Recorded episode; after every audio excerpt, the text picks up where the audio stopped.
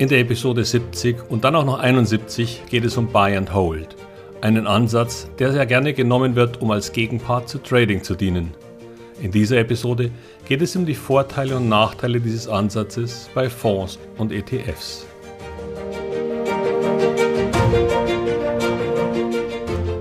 Herzlich willkommen, moin und Servus beim Podcast Aktien verstehen und erfolgreich nutzen. Mein Name ist Wilhelm Scholze. In diesem Podcast erfahren Sie, wie Sie das Instrument Aktie für Ihre Geldanlagen richtig einsetzen und dabei den Großteil der Profis hinter sich lassen können. Wie Sie teure Fehler vermeiden und am Wachstum der innovativsten Firmen der Welt partizipieren. Tipps gibt's viele. Hier geht's ums Know-how. Buy and Hold. Also kaufen und einfach liegen lassen. Ein Investmentansatz, der so einige Vorteile in sich trägt und für viele nicht aktive bzw. wenig an Aktien interessierte Anleger durchaus seine Berechtigung hat. Denn wer sich wenig mit Aktien beschäftigen möchte, dem bleiben ohnehin nur zwei Möglichkeiten. Entweder auf Aktien komplett zu verzichten oder der Weg zur Bank, um sich beraten zu lassen.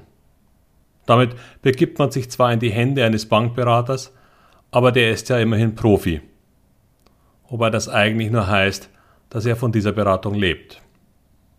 Hier werden häufig natürlich die hauseigenen Produkte gewählt, mit all den damit verbundenen Nachteilen, zum Beispiel hohen Kosten.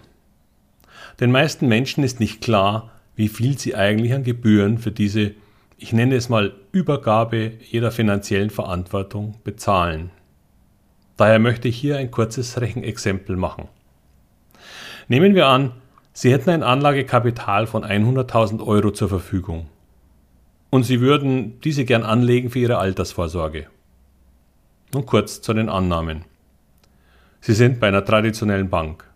Sie halten einen oder mehrere Aktienfonds, um die Risiken aufzuteilen. Auf diese Strategie der Banken komme ich gleich nochmal zurück. Sie zahlen, weil sie so ein netter und alter Kunde sind, nur einen reduzierten Ausgabeaufschlag von 2,5% statt der offiziellen und gern auch genommenen 5% Das ist immerhin schon ein Discount für Sie von 2.500 Euro. Sehr freundlich. Die hauseigenen Aktienfonds haben durchschnittlich eine Managementgebühr von 1,85% Keinesfalls unüblich hoch übrigens. Dazu die kleine, fast vernachlässigbare jährliche Depotgebühr von 0,1% pro Jahr. Soweit okay, und alles völlig handelsüblich in diesem Bereich. Nun gehen wir von einer Durchschnittsverzinsung von 5% pro Jahr aus, die diese Fondsmischung erwirtschaftet.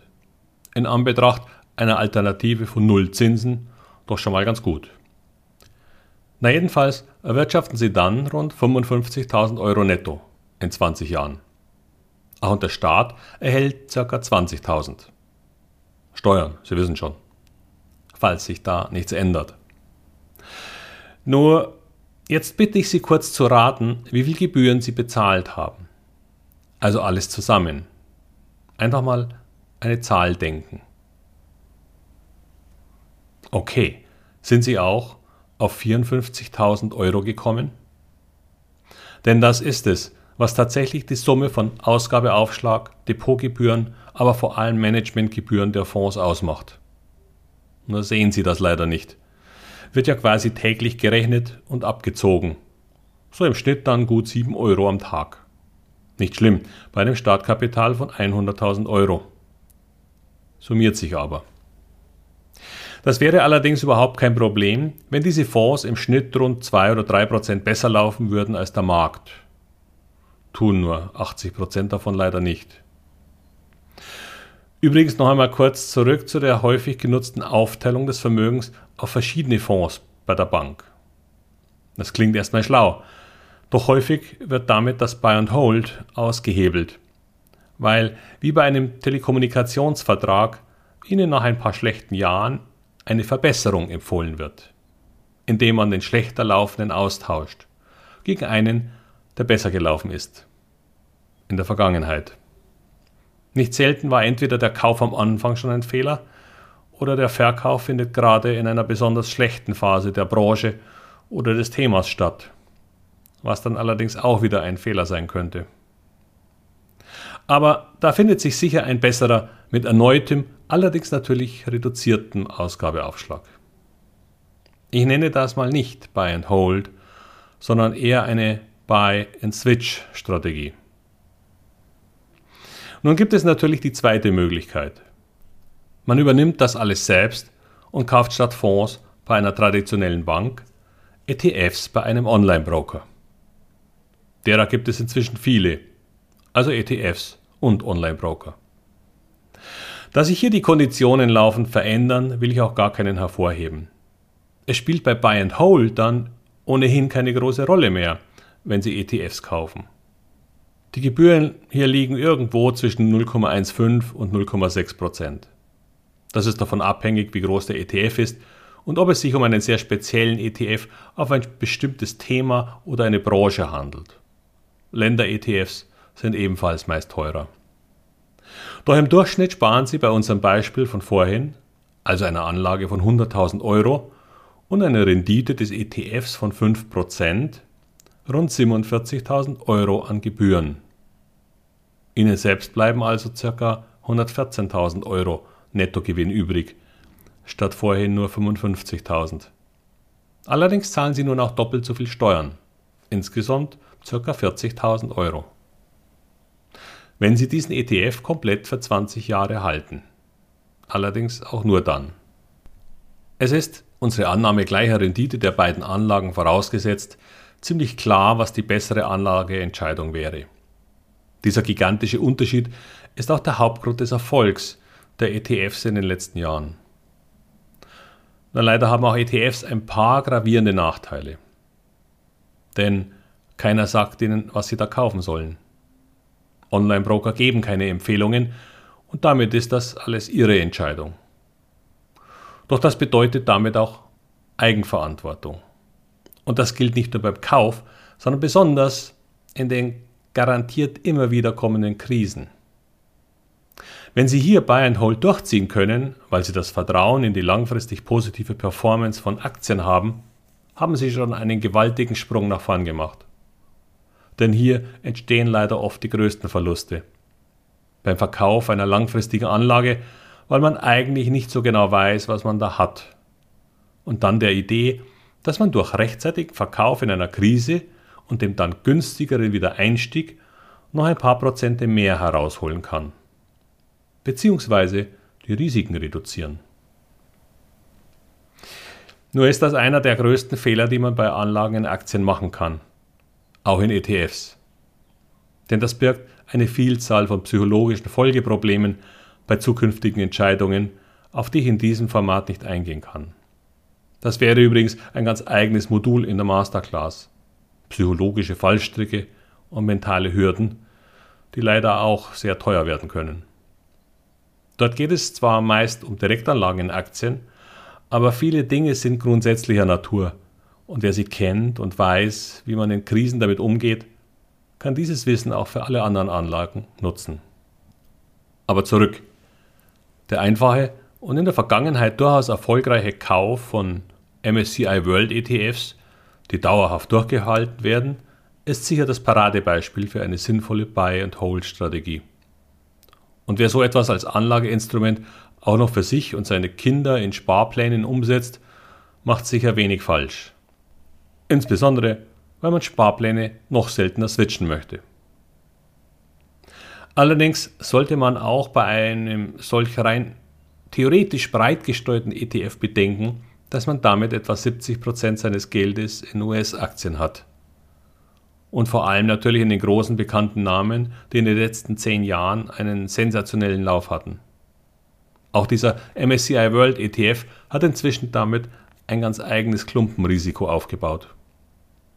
Er ist aber immer noch die beste Wahl, wenn man in ein einziges Produkt investieren möchte.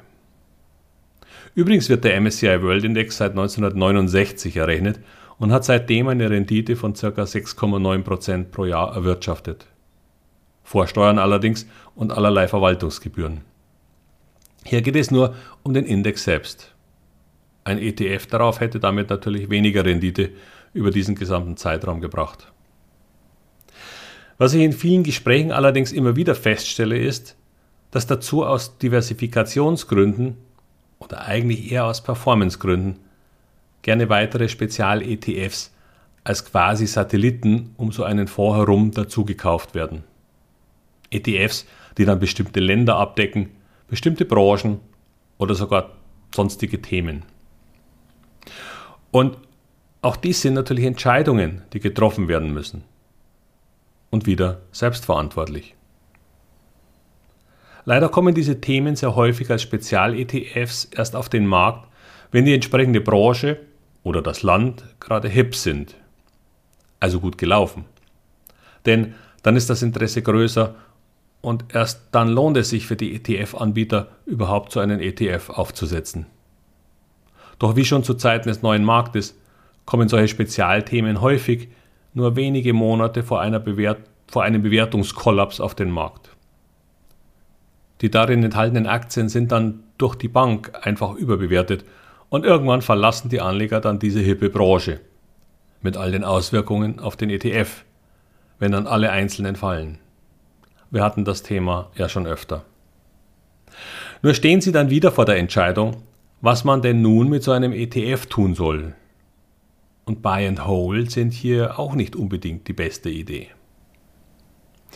Das Problem ist, dass die Beschäftigung mit einem Thema oder mit ETFs allein leider nicht zu ausreichendem Know-how führt. Oft führt der Gedanke einer Diversifikation auf viele Aktien zu einem Thema, zu einer völlig falschen Sicherheit. Man ist ja nicht abhängig von einer Aktie. Doch Aktien erfolgreich zu nutzen, erfordert eben auch eine gewisse Idee von Bewertung. Ich unterscheide hier immer gern das Wort Bewertung von Beurteilung. Denn Bewertung ist nur eine Zahl, ein Marktwert oder ein Verhältnis. Doch erst die Beurteilung, ob diese Bewertung einen langfristigen Erfolg verspricht, macht lukrative Investments aus. Ja, es gibt Phasen, in welchen bestimmte Branchen einen enormen Lauf haben. Und wer dann auch mit einem Fonds oder ETF dabei ist, kann eine außergewöhnliche Rendite erzielen. Nur endet diese irgendwann, weil ein Punkt der Überbewertung erreicht ist, der danach zu lange anhaltenden Verlustphasen führen wird. Und ich spreche hier von wird und nicht führen kann. Denn früher oder später werden absurde Bewertungen korrigiert. Das war schon immer so und das wird auch in Zukunft so bleiben. Ich nenne das, das Zeitfenster schließt sich. Und wer dann noch bei Hold ist, hat eine ziemlich frustrierende Zeit vor sich, die nicht nur viele Gewinne, wenn nicht alle wieder auffrisst, sondern vor allem irgendwann dazu führen wird, dass man sich aus dem gesamten Anlageinstrument verabschiedet. Man kann es einfach nicht. Und das ist schade, denn man kann es lernen. Allerdings muss man das wollen und die Anlage in Aktien oder in diesem Falle Aktienanlageinstrumenten erfordert schon ein gewisses Interesse. Wie ich auch in den Live-Calls zum Kurs gerne sage, das Anlegen in Aktien erfordert Fantasie für die Zukunft und eine gesunde Skepsis in der Gegenwart. Eines jedoch ist klar, wenn Sie für Ihre Kinder oder Enkel etwas Sinnvolles tun wollen, dann machen Sie einen Aktien-ETF-Sparplan. Es kostet Sie monatlich nicht viel, aber summiert sich enorm über die Jahre. Ich plane einen kleineren Kurs zu diesem Thema zu entwickeln. Dazu werde ich in meinem Newsletter demnächst eine kleine Umfrage starten und das Interesse einmal abfragen. Wenn Sie die Unzahl an Chancen des Aktienmarktes aktiv ergreifen wollen, dann wäre es sinnvoll, etwas mehr zu tun. Denn das Wissen um die Triebfedern von Aktien wird Ihnen auch bei ETFs in Zukunft sicher große Dienste leisten können. Schauen Sie doch einfach mal auf meine Webseite. Dort finden Sie noch mehr Informationen. Das war's wieder für heute. Nächstes Mal geht es wieder verstärkter um Aktien als Direktinvestments. Aber nochmal um das Thema Buy and Hold. Doch nun hoffe ich auf ein baldiges Ende des Krieges und endlich mal wieder eine Zeit ohne Krisen. Bis bald, Ihr Wilhelm Scholze.